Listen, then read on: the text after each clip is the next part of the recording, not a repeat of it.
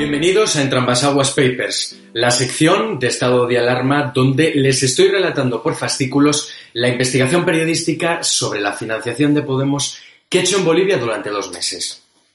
Para los que no me conozcan, me llamo Alejandro Entrambasaguas y soy periodista de investigación de OK Diario. Hoy me gustaría hablarles de Carlos Romero, que fue ministro del Interior de Bolivia y mano derecha de Evo Morales durante 14 años. Puse el foco sobre él cuando el actual ministro del Interior, Arturo Murillo, mandó a comienzos del mes de enero una carta al fiscal general del Estado de Bolivia, Juan Lanchipa, donde le trasladaba que contaba con pruebas de que Evo Morales había pagado a Pablo Iglesias y a toda la cúpula de Podemos y que sería bueno que la Fiscalía indagara en ello. La Fiscalía se puso a investigarlo y a los dos días de recibir esa misiva decidió llamar a declarar formalmente en calidad de testigos a Pablo Iglesias, Juan Carlos Monedero, Íñigo Errejón, al expresidente Rodríguez Zapatero y al exjuez Baltasar Garzón. Después de que en OK Diario publicáramos esa carta en exclusiva, la noticia apenas tardó segundos en llegar a toda España. Y la noche en que llegó, Zapatero casualmente fue entrevistado en un programa de televisión donde le preguntaron por este hecho. Y esto que van a ver fue lo que respondió. ¿Va a dar respuesta? Bueno, la respuesta, por favor. No, no va a responder a esa petición de la Fiscalía. Solo, faltaría, ¿no? Solo faltaría. Solo faltaría.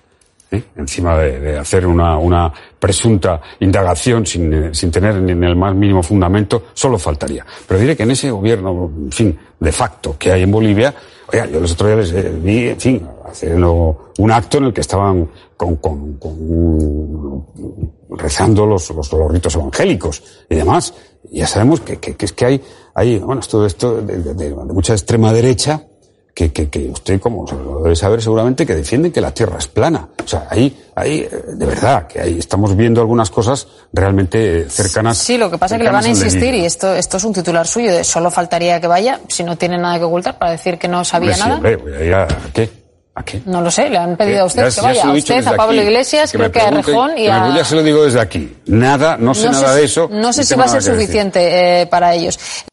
Como ven, Zapatero estaba, mm, sin ningún género de dudas, tremendamente nervioso ante el temor de que le obligaran a acudir hasta Bolivia y que tuviera que explicar en un tribunal de justicia qué es lo que sabe de este turbio asunto, el de la financiación de Podemos. Paralelamente a estos hechos, la Fiscalía Boliviana continuaba indagando a cuánto podía ascender los millones de dólares que la narcodictadura de Morales había pagado al partido de Pablo Iglesias. Y en un momento determinado de esa investigación me llega la información de que la Fiscalía ya tiene encima de la mesa dos nombres, Juan Ramón Quintana y Carlos Romero. La Fiscalía estaba diciendo que estas dos personas eran los presuntos pagadores de Podemos, es decir, que hacían de nexo entre el dinero público de Bolivia, gestionado por Evo Morales, y la formación política de Pablo Iglesias. Juan Ramón Quintana, exministro de Evo Morales, como les conté la semana pasada, se encuentra asilado en la residencia diplomática de México de La Paz. Sí, el inmueble que varios agentes españoles, como les conté, intentaron asaltar en el pasado mes de diciembre, armados encapuchados con el fin de liberarlo.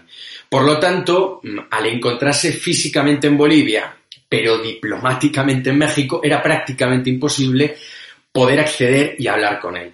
Pero yo me preguntaba qué era de Carlos Romero, dónde estaba el también exministro de Evo Morales, ahora señalado por la Fiscalía Boliviana por los pagos a Podemos. Yo me preguntaba qué había sido de él y nadie podía decírmelo, porque nadie lo sabía.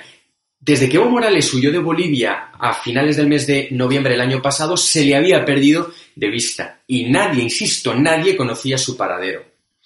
No se sabía si estaba en México, donde Evo estuvo viviendo las primeras semanas de su asilo, si se le había trasladado a Argentina, donde Evo actualmente está refugiado, si podía encontrarse incluso aquí en España, donde mm, están residiendo algunos cargos de Evo que huyeron del país tras ser acusados de corrupción, o si se encontraba disfrutando en cualquier isla paradisiaca perdida en medio del Caribe.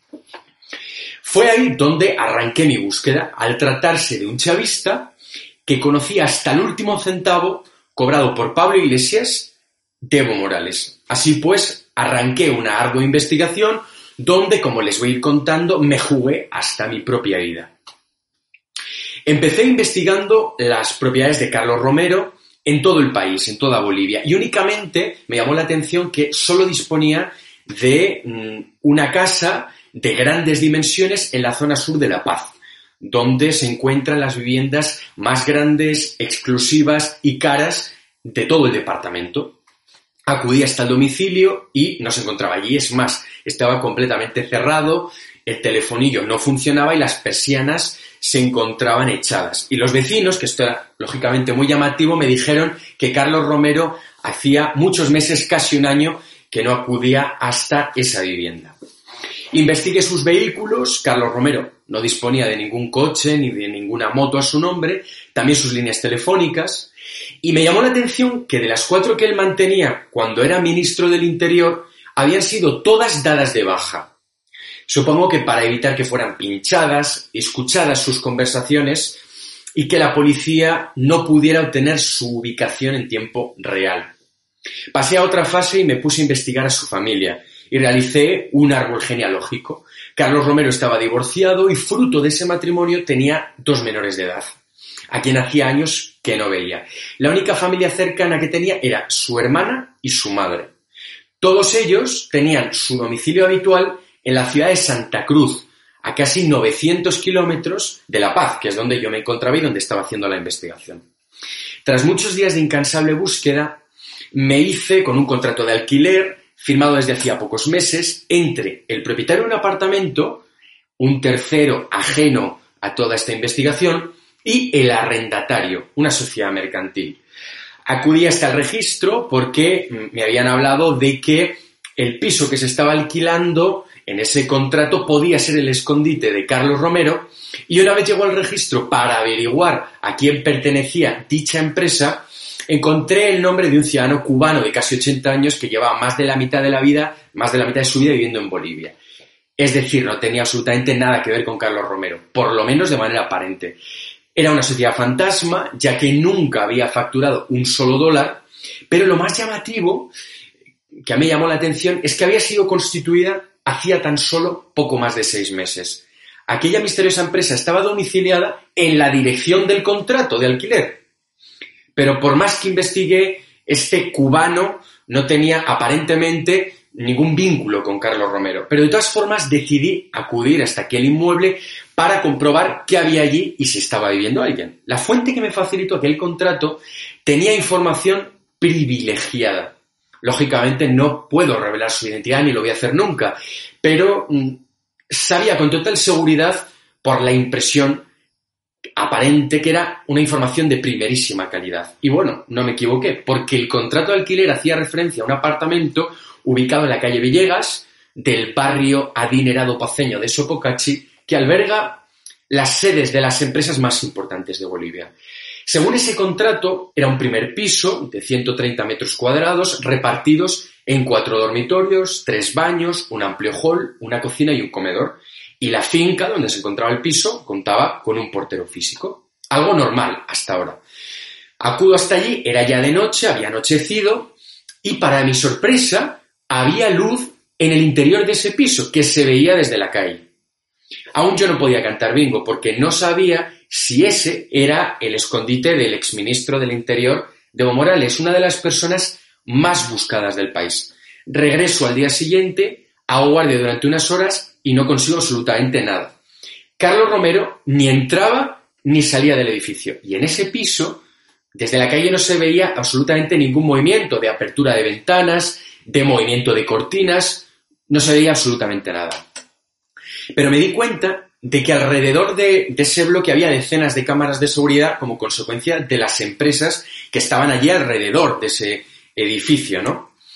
Y eh, se me ocurre acceder a uno de esos de esos rascacielos vigilados y convencí al jefe de seguridad de uno de ellos, cuya identidad, por supuesto, me voy a reservar de manera confidencial, para que me dejara visualizar las cintas de aquellas cámaras de seguridad. Mi objetivo era saber si Carlos Romero entraba y salía del portal que yo había localizado. Y así fue. Retrocediendo en el tiempo, rebobinando aquellas cintas, descubrimos que el 28 de diciembre de 2019, es decir, el mismo día que casualmente llego yo a Bolivia, un día después del famoso intento de asalto por parte de los agentes españoles en la residencia diplomática de México, Carlos Romero se ve como en esas cintas observa en el portal y desde entonces, desde aquel 28 de diciembre, Romero no había vuelto a pisar la calle, es decir, se encontraba dentro del piso. Por fin había localizado al ministro Evo Morales acusado por la Fiscalía de financiar a Pablo Iglesias. Ahora solo me faltaba que el ratón saliera del escondite. Hice guardia prácticamente a diario durante casi las 24 horas del día porque, claro, no se me podía escapar. Y me di cuenta de que cada dos días aproximadamente salía de aquel portal una mujer de aspecto físico, permítanme, eh, por decirlo de alguna forma, llamativo, vamos a dejarlo ahí, acudir al supermercado más cercano, muy próximo por cierto, cerca de la Embajada de Estados Unidos, y se dedicaba a comprar latas de comida. Esta señora era la hermana de Carlos Romero, a la que yo ponía cara porque cuando había realizado la investigación familiar tenía una imagen de ella, y era una imagen, una foto muy reconocible. Una mujer de 60 años aproximadamente, con el pelo canoso, tapado por una gorra azul con las letras MAS, más, que son las siglas del partido de Evo Morales. Es decir, Carlos Romero estaba viviendo con su hermana. Tras 13 días de espera, de incansable espera, acudiendo a diario a esa vivienda, por fin la mañana del 8 de enero, Carlos Romero sale de aquel portal donde le estaba esperando un taxi.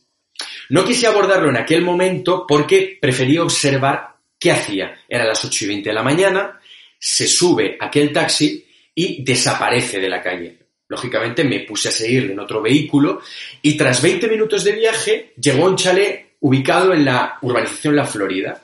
Se baja del vehículo, entra a aquella casa y estuvo en su interior hasta la una menos cuarto del mediodía. Desconozco con quién se reunió. Vuelve a pedir otro taxi, Lógicamente, continúo siguiéndolo, como van a ver en las fotos que publicamos en OK Diario, y mm, en esas imágenes se observa cómo mm, estamos siguiendo el taxi. Y pensé que una persona que lleva viviendo en el anonimato, en la más absoluta clandestinidad, por miedo, durante tantísimo tiempo, durante esos 13 días, o perdón, más de 13 días, no iba a hacer un gran recorrido por, miedo a que le pudieran descubrir, por lo que yo intuí que podía regresar al piso donde se ocultaba que habíamos descubierto. Me arriesgué, decidimos adelantar a ese taxi y regresar a toda prisa a aquel domicilio del barrio de Sopocachi para esperar a que él llegara y en ese momento poderle abordar por sorpresa. Y eso fue lo que hice. Me la jugué y acerté. Tan solo llegué cuatro minutos antes que él, el tiempo justo para esconderme y estar preparado para abordarle en cuanto se bajara del taxi. Tenía que ser todo muy preciso, ya que entre donde le iba a dejar el coche y su portal había apenas poco más de 15 metros de distancia. Era el tiempo y el espacio justo que yo tenía para acercarme a él y preguntarle determinadas cuestiones sobre Podemos. Llega el taxi, Carlos Romero paga el trayecto y se baja del coche. En ese momento me acerco a él y ocurrió esto que van a ver.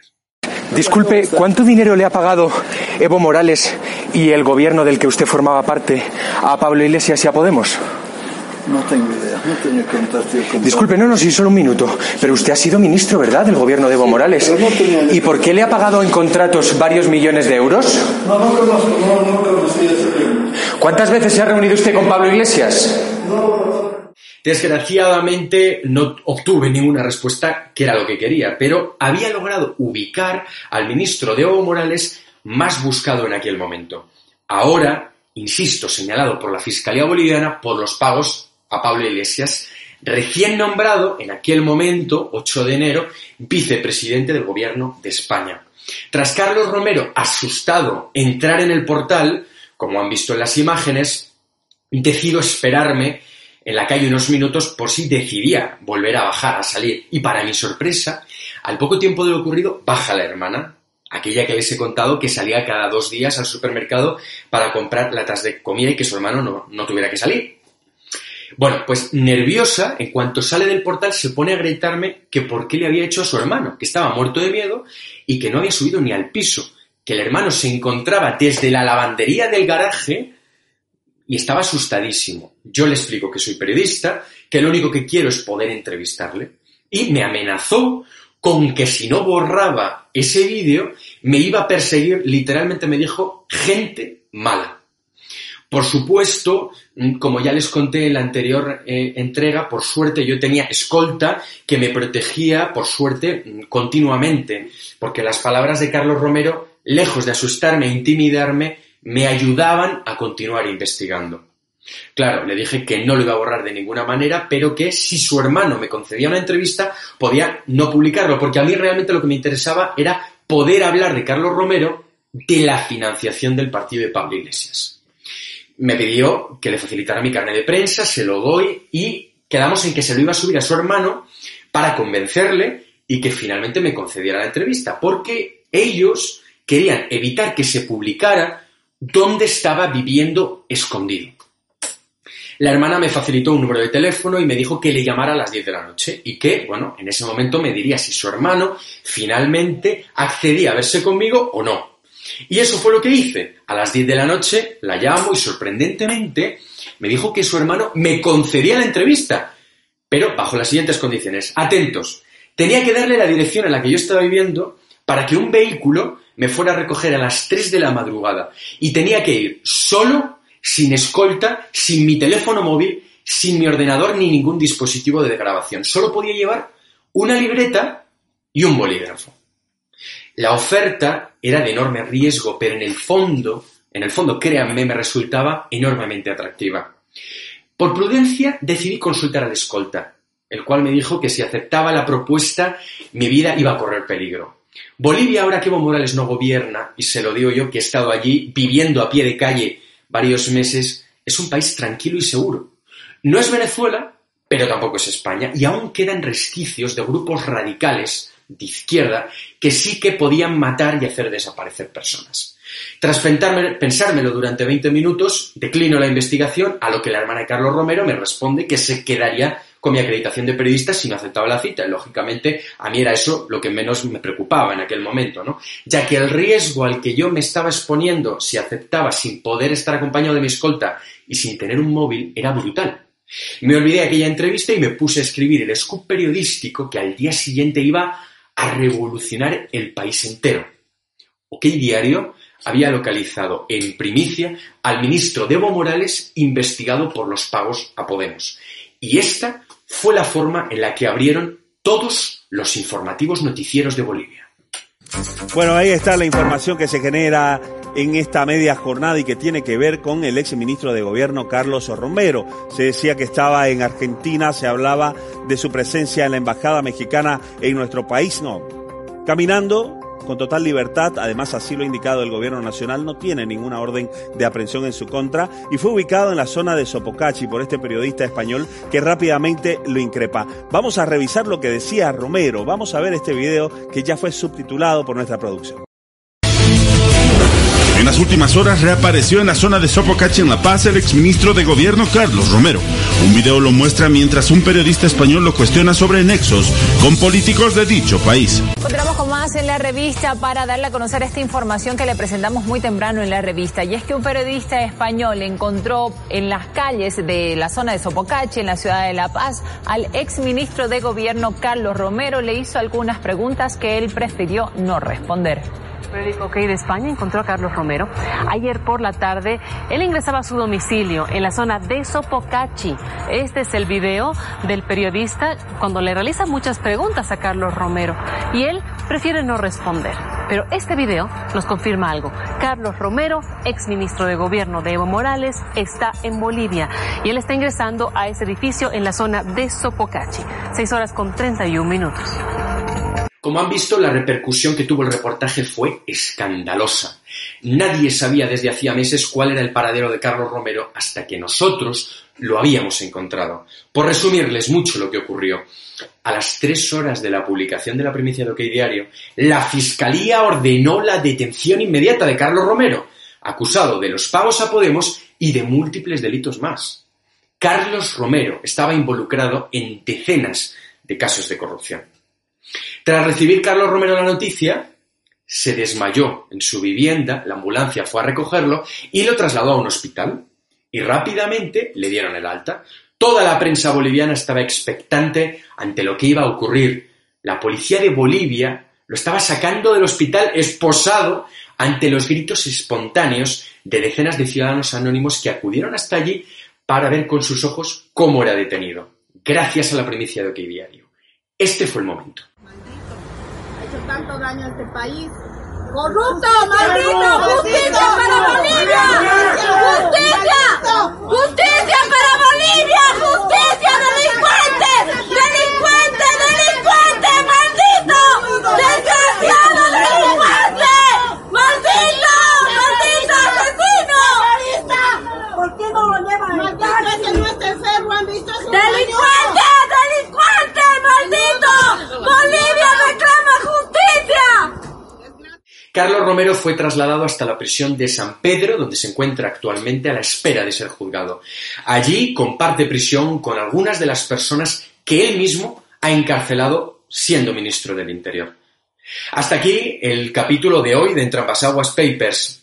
Espero sin duda que les haya gustado. La semana que viene les espero para contarles otra historia de la investigación periodística que hice en Bolivia sobre la financiación de Podemos.